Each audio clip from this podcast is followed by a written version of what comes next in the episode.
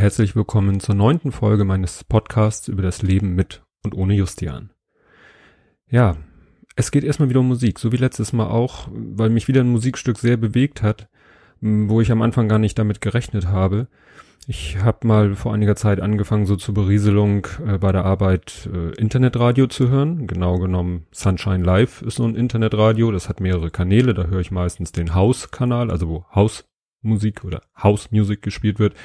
Und da war ein Lied, was ich, ja, sag ich mal, erstmal so einfach als Lied toll fand, aber dann habe ich auch auf den Text geachtet und irgendwann merkte ich so, huch, der singt da ja etwas, ähm, was dich irgendwie doch sehr berührt. Ähm, da wurde nämlich immer so im Refrain gesungen, this is not what you wanted, not what you were waiting for. Ja, genau, what you were waiting for. Und das ist genau das, was mich eigentlich schon, ja, mein ganzes Leben jetzt begleitet. Weil, das kann man natürlich sagen, ja klar, auf Justian bezogen, ich wollte nie, wer möchte schon gerne ein behindertes Kind haben. Ich habe es dann, als es so war, akzeptiert und auch für mich gut gefunden, als, als richtig empfunden. Ich habe natürlich dann auch nie gewollt, dass mein Kind stirbt. Vor, man sagt ja immer so, dass das Kind vor einem stirbt. Das ist ja nicht der normale Lauf des Lebens ich habe immer gedacht, so du, äh, als Justian sogar noch lebt, habe ich immer gedacht, so du wirst immer der Vater eines behinderten Kindes sein. Und sollte Justian wirklich vor dir sterben, was ja so immer so ein bisschen im Raum schwebte, dachte ich, dann wirst du für den Rest deines Lebens ja der Vater eines toten Kindes sein, ein verwaister Vater. Und das hat mich schon all die Jahre bewegt. Aber schon vorher war es so, dass ich immer, ja, ich, ich kann mich eigentlich nicht beschweren, was mein Leben ansonsten angeht. Ähm, ich, mir geht's finanziell gut. Ich habe einen guten Job, der mir Spaß macht und eine Menge Geld einbringt und eine tolle Frau und äh, tolle Kinder, lebende und so weiter und so fort und kann mich eigentlich, eigentlich kann ich mich über nichts beschweren. Natürlich ist es so, ist es schlimm, ein Kind zu verlieren, aber alles andere ist eigentlich Paletti. Trotzdem habe ich Zeit meines Lebens, also eigentlich seit ich so im Berufsleben stehe, immer so damit zu kämpfen gehabt, dass ich in einer, ja, schon früh in einer Rolle war, in der ich nie sein wollte, nämlich mit sehr viel Verantwortung. Das hat einerseits damit zu tun, ja, als ich Vater geworden bin, dass äh, das eigentlich eine immense Verantwortung mit sich bringt und dass eigentlich gleichzeitig ich äh, so im Job, äh, ja, in einen Job eingestiegen bin, der auch gleich sehr viel Verantwortung mit sich brachte, was mir damals auch noch gar nicht so bewusst war. Und äh, wenn ich so an meine ja, Kindheit, so, so, sofern ich mich daran erinnere und meine Jugend zurückdenke, dann habe ich mich eigentlich immer, ich wollte eigentlich nie im Vordergrund stehen, wollte nie Verantwortung übernehmen. Ich war eigentlich immer so gerne so, ja, wie man sagt, so Befehlsempfänger, eher Befehlsempfänger als Befehlsgeber. Weil auch so, und dann fiel mir ein, ja, aber irgendwie warst du auch immer Klassensprecher. Weil irgendwie vielleicht andere in mir was gesehen haben, was ich in mir selber nicht gesehen habe oder nicht sehen wollte.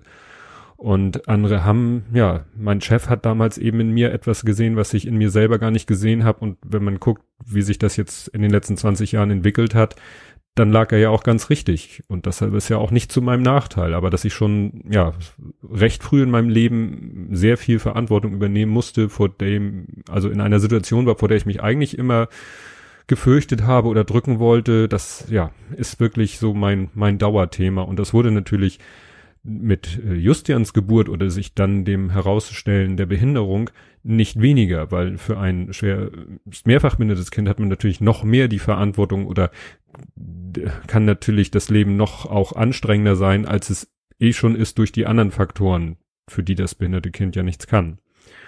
Und das ist eben, aber das hatte ich glaube ich auch schon in einer anderen Folge gesagt, durch Justians Tod ja nicht, nicht anders oder nicht weniger geworden. Es wurde, äh, ja, eins durch das andere ersetzt. Und dieses Lied, das ist, wo er singt, this is not what you wanted, das trifft es eben genau. Ne? Und äh, ja, einmal auf Justian bezogen, das war etwas, was man sich natürlich nicht wünscht. Und natürlich wäre ich, wäre das Leben schöner gewesen, wenn Justian Kern gesund gewesen wäre.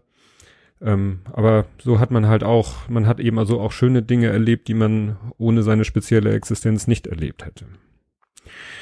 Ja, was wollte ich noch erzählen? Ich habe mir so ein paar Notizen gemacht, weil es ist doch eine ganze Menge passiert. Ich habe auch mehrfach ja in meinem anderen, in meinem To-Read-Podcast erwähnt, dass ich immer wieder vorhatte, eine Folge aufzunehmen, aber es hat sich halt nie ergeben und heute hat sich das ja auch ganz überraschend ergeben, dass ich in der richtigen Stimmung war und die Zeit und die Gelegenheit hatte. Und eine Sache, die schon vor einiger Zeit passiert ist, dass ich meiner neuen Arbeitskollegin von Justian erzählt habe, weil als es sich eben rauskristallisierte, dass wir sie Vollzeit äh, oder ja fest Vollzeit, wie auch trifft beides zu. Einstellen war eben so die Sache, dass ich dachte, so, jetzt musst du aber auch hier ihr von Justin erzählen, weil ich finde es immer blöd, wenn so ein Informationsungleichgewicht in so einer kleinen Gruppe herrscht. Das ist doof. Und man kann sich dann tausendmal ausmalen, wie es sein wird, ihr das zu erzählen. Es ist dann doch immer wieder, ja, man weiß vorher nicht, wie es auf einen selber wirkt. Und sie ist nun, hat da relativ gefasst drauf reagiert, war schon betroffen und äh, auch so ein bisschen mit den Tränen gekämpft. Und das ist dann das Problem, was ich habe.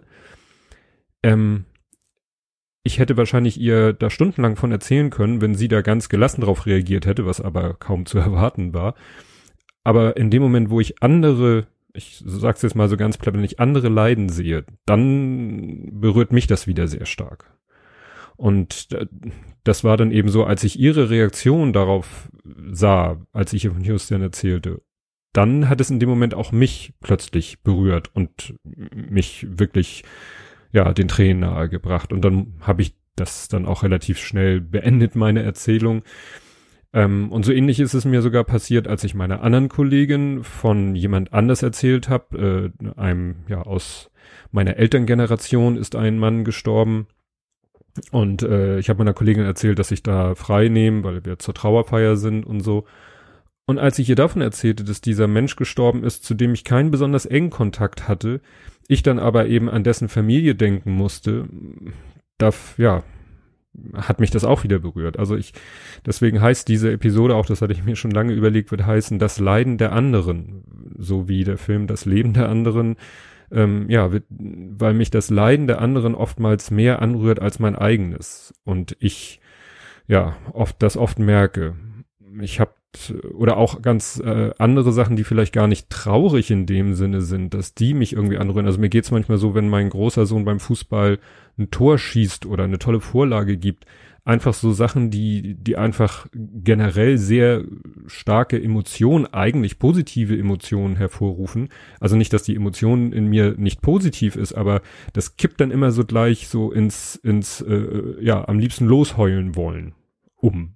Ne? Also das ist etwas, was ich an mir schon seit vielen Jahren beobachte und der ein oder andere hat es vielleicht mitgekriegt. Ich habe ähm, äh, ein Buch vorgestellt und im Rahmen der Vorstellung vorgelesen. Äh, Moskos Talente heißt das Buch und da wird ziemlich am Ende beschreibt der Mosko, Lars Mosko heißt der Mann, wie er mal so vorübergehend als äh, Fahrer für behinderte Kinder gearbeitet hat. Und das hat bei mir so einen dermaßenen Flashback ausgelöst. Ich habe es kaum geschafft, oder ich habe es glaube ich gar nicht geschafft, das zu Ende vorzulesen. Und es kommt halt immer ganz, ganz überraschend. Und da kann man sich vorher nicht, nicht gegen wappnen. Ja, wegen diesem, äh, ja, das Thema Heulen oder Weinen, Heulen klingt vielleicht immer so ein bisschen doof, das ist auch eine Sache, die mich in letzter Zeit sehr beschäftigt, weil es immer wieder diese Situationen gibt, die mich den Tränen nahe bringen. Manchmal ist es auch so, dass ich mir mal wünschte, so mich so richtig frei zu heulen oder frei zu weinen, weil es doch so Phasen gibt, wo ich dann tatsächlich morgens mit so einem ja Heuldruck nenne ich das aufwache, dass ich morgens aufwache und ja mich wirklich so fühle wie kurz vorm Losheulen aber es, es geht einfach nicht. Also selbst wenn ich mich irgendwo äh, im Zimmer einschließen würde, das, weil ich sage, es soll keiner mitkriegen, funktioniert auch nicht. Ne? Also es ist dann, ich, äh, ist ein ziemlich komischer Vergleich, aber ich bringe jetzt mal, das ist so, als wenn einem Spei übel ist und man würde sich gerne übergeben, weil man weiß, dann geht's einem besser, aber es geht nicht und ich sag mal, selbst Finger in den Hals bringt nichts, es geht einfach nicht und man wünscht es sich aber so sehr, weil man weiß, danach würde man sich besser fühlen. Ja, das ist eben so eine Sache, wo, ja, und wenn man es, wenn ich dann mal den Tränen nahe bin, dann natürlich äh, sind das solche Situationen, wo man nun nicht den Gefühlen freien Lauf lassen möchte.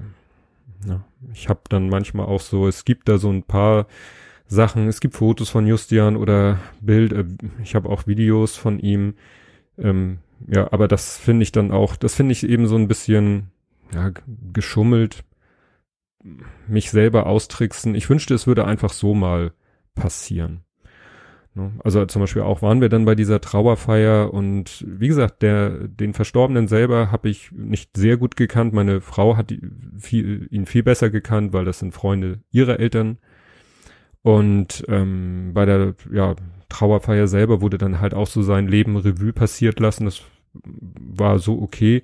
Aber als es dann so zum Ende hinging und der äh, Trauerredner erzählte dann, wie sich bei dem Verstorbenen dann äh, eine Epilepsie entwickelt hat, das hat dann auch wieder so ein, so ein Flashback ausgelöst, so ein Gedanken an Justian, der ja letztendlich auch an, an der Epilepsie verstorben ist. Und ja, das hat mich dann auch wieder sehr beruhigt, auch weil ich, und da ging es auch wieder darum, dass dann, ähm, dann wurde eben auch von den Angehörigen gesprochen, also von seiner, von der Frau des Verstorbenen, von den Kindern des Verstorbenen, mit dem Sohn sind meine Frau und ich zur Schule gegangen.